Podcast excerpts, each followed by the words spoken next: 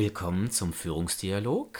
Heute und in Zukunft mit Andreas Seitz und Oliver Schwenner. Und unser Thema heute ist Führen in der Krise.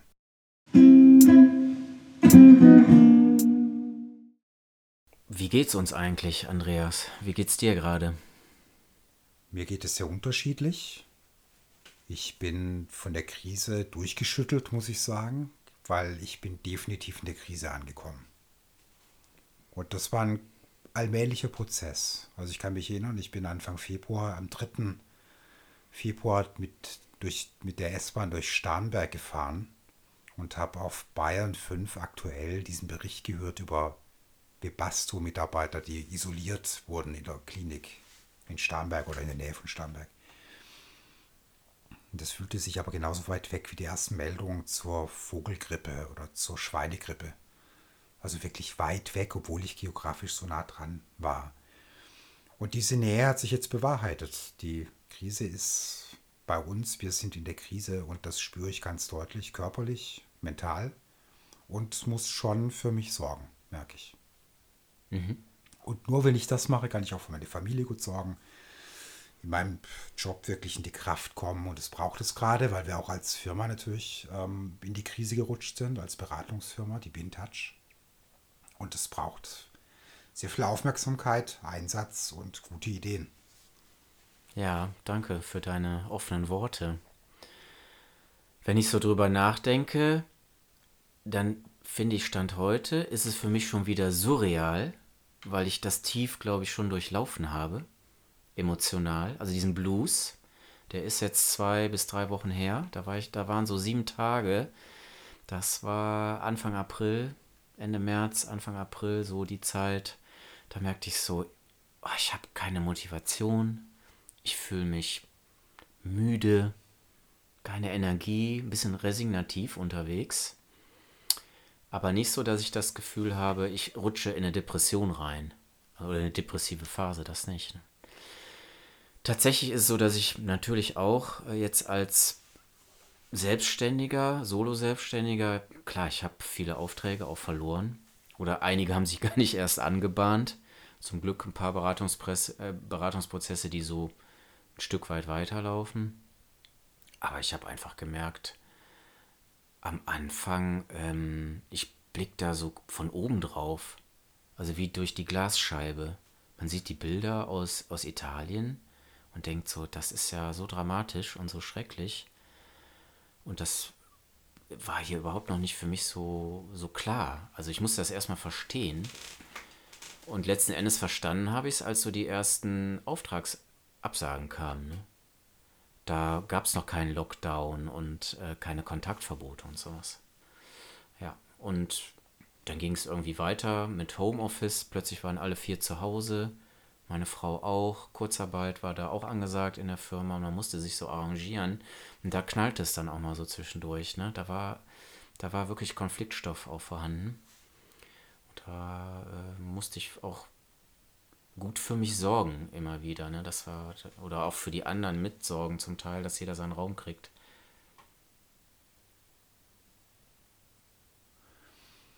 Und gleichzeitig merke ich an uns als Familie, wir leben momentan mit den, mit den zwei jüngeren Kindern noch zu Hause, das ist zu viert. Ich fange nochmal an. Und gleichzeitig gibt es sehr viele schöne Momente. Ich weiß nicht, ob ihr die auch so erlebt als Familie, aber ich, wir hatten nicht, nicht so häufig in der Vergangenheit diese Momente von ja, gemeinsam lachen, gemeinsam spielen, gemeinsam gucken, gemeinsam kochen. Das sind, ähm, muss ich sagen, positive Erfahrungen und Erlebnisse, die ich nicht missen möchte. Ja, die kann ich gut teilen. Kann ich auch gut nachempfinden, habe ich eine starke Resonanz zu. Also, dass ähm, Gesellschaftsspiele wieder ausgepackt werden oder dass man sich ähm, eine Filmliste vorgenommen hat, was man in den nächsten Wochen so abarbeiten möchte, gemeinsam zu viert. Also, das fand ich auch wirklich auch sehr schön. Ich fand es auch schön, wie so alte Netzwerke tragen aus Schulzeiten. Ähm, ich konnte mich auch so neuen Projekten widmen. Also da kam schon eine starke Resilienz durch, die ich mir ein Stück weit auch sicher erarbeitet habe über die letzten Jahrzehnte. ähm, kreative Impulse ne, für, für bestimmte Projekte in Social Media was zu machen oder einfach den Rheinsteig jetzt zu erobern Woche äh, für Woche. Und das finde ich, ähm, finde ich auch gut. Also man findet schon auch sinnvolle, ja, sinnvolle Tätigkeiten. Dinge, aus denen man Kraft schöpfen kann, auch für das Berufliche wieder. Höre ich auch von vielen Seiten, merke ich bei mir selbst. Ein häufiger Satz ist, man kommt endlich mal zu ein paar Dingen, zu denen man sonst nie kommt.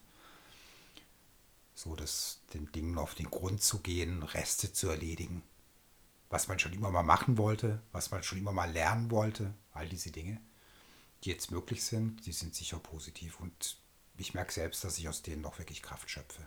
Mhm.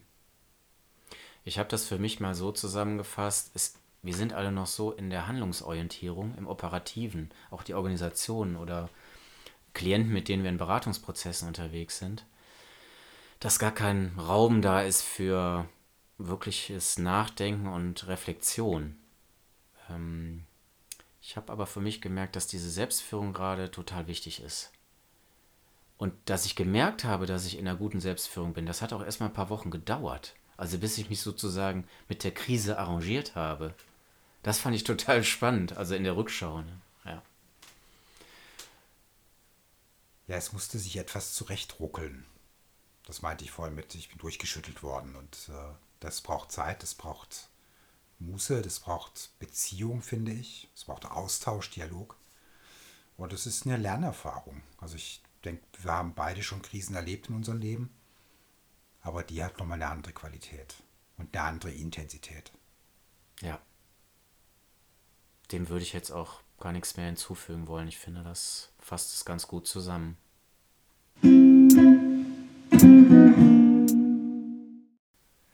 Ja, Andreas, wir haben jetzt viel über uns auch gesprochen. So viel war es gar nicht, aber wir haben über uns gesprochen.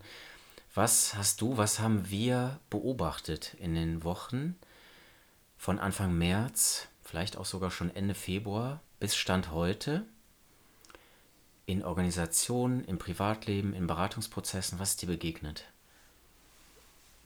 Mir sind sehr unterschiedliche Situationen begegnet, also von wirtschaftlich dramatisch und zwar sehr schnell also mit Kurzarbeit und allem drum und dran, bis Branchen, denen das sehr gut geht und die vielleicht eher tatsächlich mit der Überlastung zu kämpfen haben, also Lebensmittelhandel, Logistik und so weiter. Das ist schon ähm, deutlich anders als in so einem klassischen Bereich wie Stahl. Was mir aber vor allem aufgefallen ist, und das möchte ich erwähnen, ist der, das unglaublich tolle Beispiel für ja, für Arbeitsethik. Also das, was man Berufung nennt, auf Neudeutsch Purpose.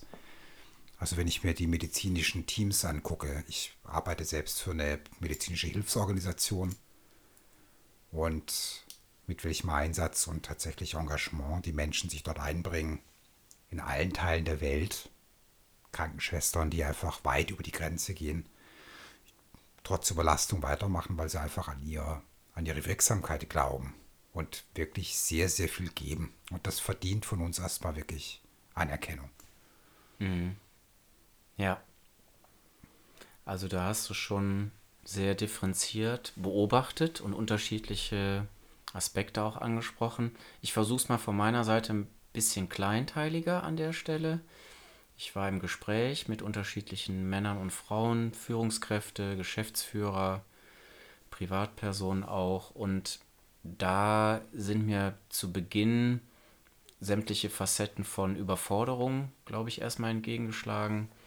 Neben dem, dass man sowieso schon sehr belastet war im Job, also eine hohe Verantwortung hatte für neue Projekte und ähm, ja, ähm, multikulturelle Teams, also die auch europaweit agieren zum Teil dass dann durch die Corona-Krise, die mit Kurzarbeit und so weiter, unheimlich viel an zusätzlichen Aufgaben reingeschwappt ist und sie erstmal gar nicht so wussten, wo ist oben und wo ist unten und wo fange ich mit an.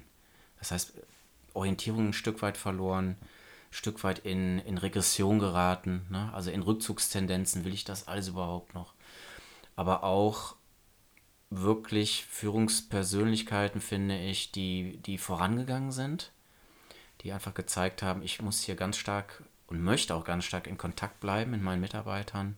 Ich stelle sofort was um. Ich achte auf die Hygienemaßnahmen, ne, also die Infektionsschutzregeln, die eingehalten werden müssen in den Betriebsabläufen, aber ich stelle auf was um.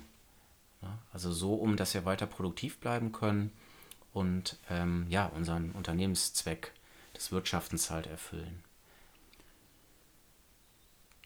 Vielleicht kann man einfach mit dem Satz zusammenfassen, der Druck steigt. Aber es gibt wirklich tolle Beispiele von Führung, die weiß, mit diesem Druck für die Menschen umzugehen. Dass der Druck steigt, sieht man aber auch daran, dass dieses große Hurra, wir können virtuell, also diese ersten Zoom-Meetings und ne, das diese Erkenntnis von, hey, klappt doch.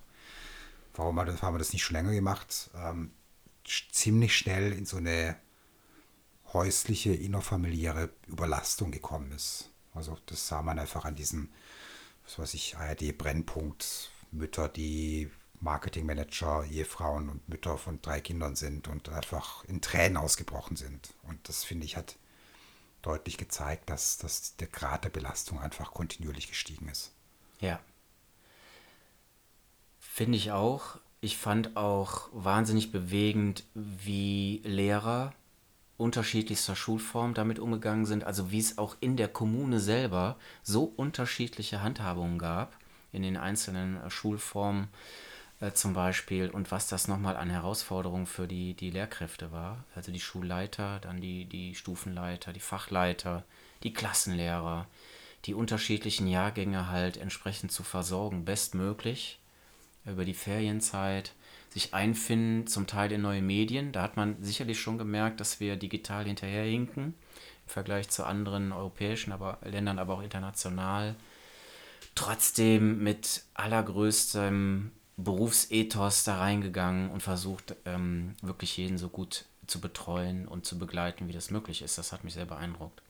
Unsere Kinder gehen ja auf die gleiche Schule, deswegen ich habe das auch verfolgt und finde es einfach auch, ja, ja, fällt in die Gruppe derer, die damit tatsächlich mit ihrer Berufung rangehen und das ist einfach deutlich. Es macht wirklich den Unterschied und das äh, auch das verdient Bewunderung. Das gilt für die Logistiker, für die Regalverräumer im Supermarkt, für die, die jetzt die Spargelernte machen. Also wirklich ganz viele, die da, ähm, ja, finde ich persönlich mit gutem Beispiel vorangehen.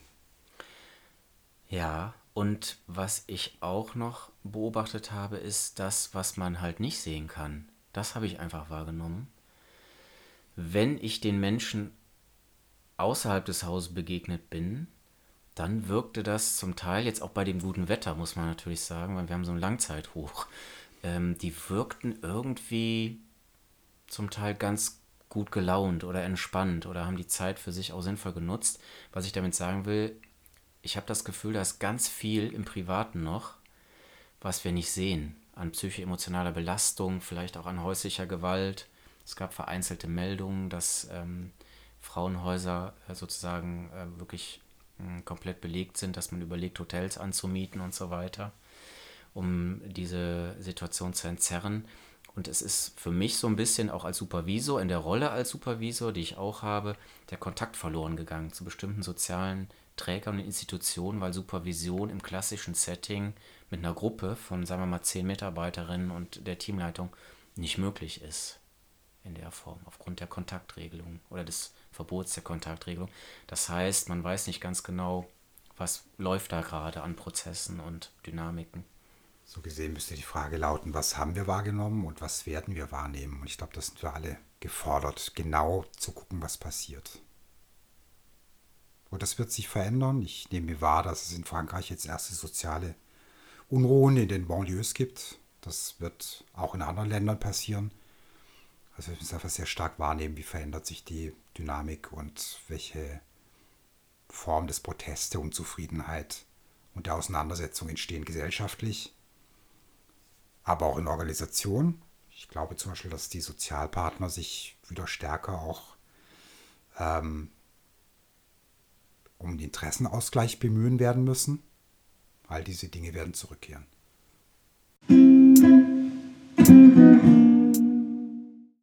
Was heißt das jetzt für Organisationen und Beratungsprozesse? Was brauchen Organisationen jetzt? Ich sage jetzt mal einen ganz abgedroschenen Satz. Die Krise ist auch eine Chance. Und ich denke, es verdient dafür einen genaueren Blick in jeder Organisation. Wie nutzen wir die Zeit und reflektieren, wie wir in der Zukunft sein möchten? Das ist jetzt ein guter Zeitpunkt und ähm, da ist die Frage, einerseits fallen wir in bewährte Muster zurück. Ein bewährtes Muster wäre zum Beispiel sowas wie Stellenabbau, Cost-Cutting. Oder handeln wir antizyklisch? Ähm, es gibt eine ganz interessante Studie. Ich habe neulich eine Präsentation gehört von Venture Idea, eine Beratung aus Düsseldorf, die gezeigt haben, wie viele Unternehmen in der Finanzkrise in dieses erste Muster verfallen sind, also tatsächlich ähm, Stellen abgebaut haben und erstmal nur auf die, auf die Kosten geguckt haben, also auf dieser Ebene von Survival gehandelt haben. Und Organisationen, die sich ganz bewusst überlegt haben, wie wir in Forschung und Entwicklung und Innovation investiert, um, ja, um sich für die Zukunft fit zu machen. Und das sind die, das sind die Organisationen, die heute, die heute deutlich besser dastehen. Und das finde ich schon interessant. Also es gibt sicher diesen Reflex von, ja, aus diesem Überlebens, wir wollen überleben. Ja. Oder schaffen wir es tatsächlich als Organisation, uns von diesem, ich nenne es jetzt mal Überlebens, Überlebensdruck ähm, zu lösen und in die zukunftsorientierte, ins zukunftsorientierte Handeln zu kommen. Man sagt ja so schön, dass Menschen in der Krise ihren wahren Charakter zeigen. Und das gilt natürlich auch für uns Berater und es gilt auch für Organisationen. Und es ist ganz interessant, uns erstmal selbst wahrzunehmen. Also mit, mit was sind wir präsent in der Krise? Und dann bei anderen zu gucken, mit was sind sie präsent. Und dann vermute ich sehr stark, dass ein näherer Blick auf die Führungskräfte wichtig ist. Und Führung wird extrem wichtig in der Krise, um die Krise zu meistern. Mhm. Das heißt, äh, es braucht einen bestimmten Führungstyp, bestimmte Führungspersönlichkeiten, die jetzt besonders gefragt sind und nach vorne gehen? Ich glaube, es gibt unterschiedliche, es braucht unterschiedliche Führungstypen, aber es braucht definitiv Führungsmenschen, die mit Menschen können. Und wenn wir uns überlegen, dass wir in Deutschland schon immer so ein, ja, vielleicht die Tendenz hatten, eher Sachen, Dinge zu führen statt Menschen, glaube ich, entsteht einfach eine neue Anforderung. Ja. Ja, da gehe ich mit. Also da bin ich bei dir. Zumal ja vieles weiterhin ungewiss, vielleicht auch ein Stück weit unsicher bleibt. Also der Planungshorizont ist ja weiterhin stark verkürzt. Das heißt, wir brauchen ein Mehr an Kommunikation, auch an Transparenz von Seiten der Führungskräfte, so nach meinem Empfinden. Und gleichzeitig brauchen wir auch mehr an Orientierung. Also ich brauche ja schon auch Sicherheit als Arbeitnehmer, als Arbeitnehmerin, damit ich weiß, wo ich hinlaufen soll, auch im Wochentakt, wenn wir so den Wochentakt mal nehmen würden, ne, als Zeithorizont. Ich habe für mich mal so vier Felder definiert, die wesentlich sind. Das eine ist die Selbstführung. Da hatten wir ja jetzt auch schon mehrfach darüber gesprochen, wie wichtig die Selbstführung für uns selbst ist als Berater. Das trifft sicher auch auf die Führungskräfte zu. Das zweite ist, was du sagtest, die Sicherheit die Menschen haben jetzt ein sehr, sehr starkes Sicherheitsbedürfnis. Dann ähm, das Weitere ist, was man Leben wecken nennt. Also Hoffnung machen, Leben wecken, die Menschen wieder in die Kraft zu bringen. Das finde ich ganz wesentlich. Jetzt fällt mir auch gerade wieder der vierte Bereich ein, der wesentlich ist für die Führung aus meiner Sicht. Das ist die ja, Kommunikation. Gut, dass du es nochmal ansprichst. Ja, es geht, denke ich, wirklich darum, erstmal in Ruhe zuzuhören, aktiv zuzuhören, Dinge auch auszuhalten, keine vorschnellen Entscheidungen zu, zu treffen. Ja, eine Wahrhaftigkeit auch in der Kommunikation, mit der Ungewissheit der aktuellen Situation noch ein, noch ein Stück zu leben und auch daraus zu lernen. Und, und diese Widersprüche sind wichtig, die bringen uns weiter als Führungskraft, aber auch im Team der Führungskräfte, in der Organisation. Und da braucht es ähm, in der Kommunikation an die Mitarbeiterinnen und Mitarbeiter, an die Teams sicherlich auch ein Stück mehr äh, Transparenz ähm, im Zusammenspiel. Ja, und das würde ich mir wünschen, dass das auch stattfindet in Zukunft. Und dann ist sicher auch eine wichtige Fähigkeit, diese Widersprüche lange genug in der Schwebe zu halten, statt vorschnelle Entscheidungen zu treffen. Und diese Neigung haben viele Organisationen tatsächlich. Ähm, mich beschäftigt tatsächlich noch stark der Umgang mit Entscheidungen. Ja, also da gibt es Erwartungshaltungen von beiden Seiten, sicherlich äh, von den Arbeitnehmern, Arbeitnehmerinnen an ihre Führungskräfte und gleichzeitig auch von der Führungskraft an die Teams, an die Angestellten. Und ähm, ja, was fällt dir dazu ein? Welche Spannungsfelder siehst du da? Ein großes Spannungsfeld und ich glaube, du hast neulich im Gespräch den Begriff Ungewissheit eingebracht. Da hatte ich schon das Gefühl, Ungewissheit ist die Steigerung von Unsicherheit. Und heute ist mir eingefallen, es gibt wahrscheinlich noch eine Steigerung von Ungewissheit, nämlich das Unvorstellbare. Und das ist ein großes Spannungsfeld, auf dem wir uns selten bewegen. Ich glaube, wir, nach dem Krieg geborene, im Westen aufgewachsene, ja, die die letzten 70 Jahre erlebt haben, wir können uns nicht vorstellen, dass es sowas gibt wie das Unvorstellbare. Kein Strandurlaub für die nächsten zwei Jahre. Die Möglichkeit, dass der Lockdown vielleicht noch ein Jahr anhält, dass wir Social Distancing durchhalten müssen, dass es Rückfälle geben wird. Die Auswirkungen der Wirtschaftskrise, der Finanzkrise, das sind tatsächlich Dinge, die wir uns nicht vorstellen können, weil sie in unserer Konstruktion von Wirklichkeit ja einfach nicht vorgekommen sind. Mhm. Ja, das finde ich total spannende Ausblicke und auch interessante Szenarien, auf die wir uns vielleicht einstellen sollten. Also es macht ja schon Sinn, vielleicht über Plan A, B, C auch schon mal nachzudenken. Und bei dem Thema Entscheidungen ist mir besonders was aufgefallen nochmal in der Vorbereitung, als wir auch schon mal miteinander gesprochen haben. Ich fand sehr interessant, wie die Polizei in Krisensituationen verfährt. Es hat mich sehr beeindruckt. Die sprachen äh, zum Teil da von einer radikalen Akzeptanz von Entscheidungen und drei Faktoren, die da eine Rolle spielen. Also Prognosen, fachliche Einschätzung natürlich, aber halt auch Ungewissheit. Und dass man sozusagen niemals ähm, ja, wissen kann, was letzten Endes dann auch passiert. Also man muss mit dieser radikalen Akzeptanz, Akzeptanz dieser Entscheidung leben. Und vor allen Dingen ähm, ähm, nochmal zu gucken, was sagt der Kopf, was sagt der Bauch und letzten Endes dem Bauch ein Stück weit bei der Entscheidung auch zu folgen also intuitiv zu folgen. Und dann zu sagen, jetzt treffe ich die Entscheidung. Was ja auch ein hohes Maß an Verantwortungsübernahme enthält. Also die Führungskraft, die in der Situation das entscheidet, die muss dann auch voll dahinter stehen. Das finde ich ist wirklich super Punkt und wir Berater sind ja schnell dabei zu sagen, Intuition ist toll und wichtig. Aber was, wenn ich in mich selbst reinhöre und gucken, gucke, wie stark folge ich jetzt meiner Intuition in einer Situation, die ich so auch noch nicht erlebt habe? Wie könnte ich das dann von der Führungskraft erwarten, dass sie das tut? Mhm. Das finde ich sehr, sehr spannend. Also wie kann man sozusagen gemeinsam einen Prozess gestalten, indem man diese Intuition stärkt und einfach noch nicht weiß, was sie einem sagen wird. Ich glaube, das ist ein ganz, ganz wesentlicher, vielleicht Bestandteil auch von Beratung.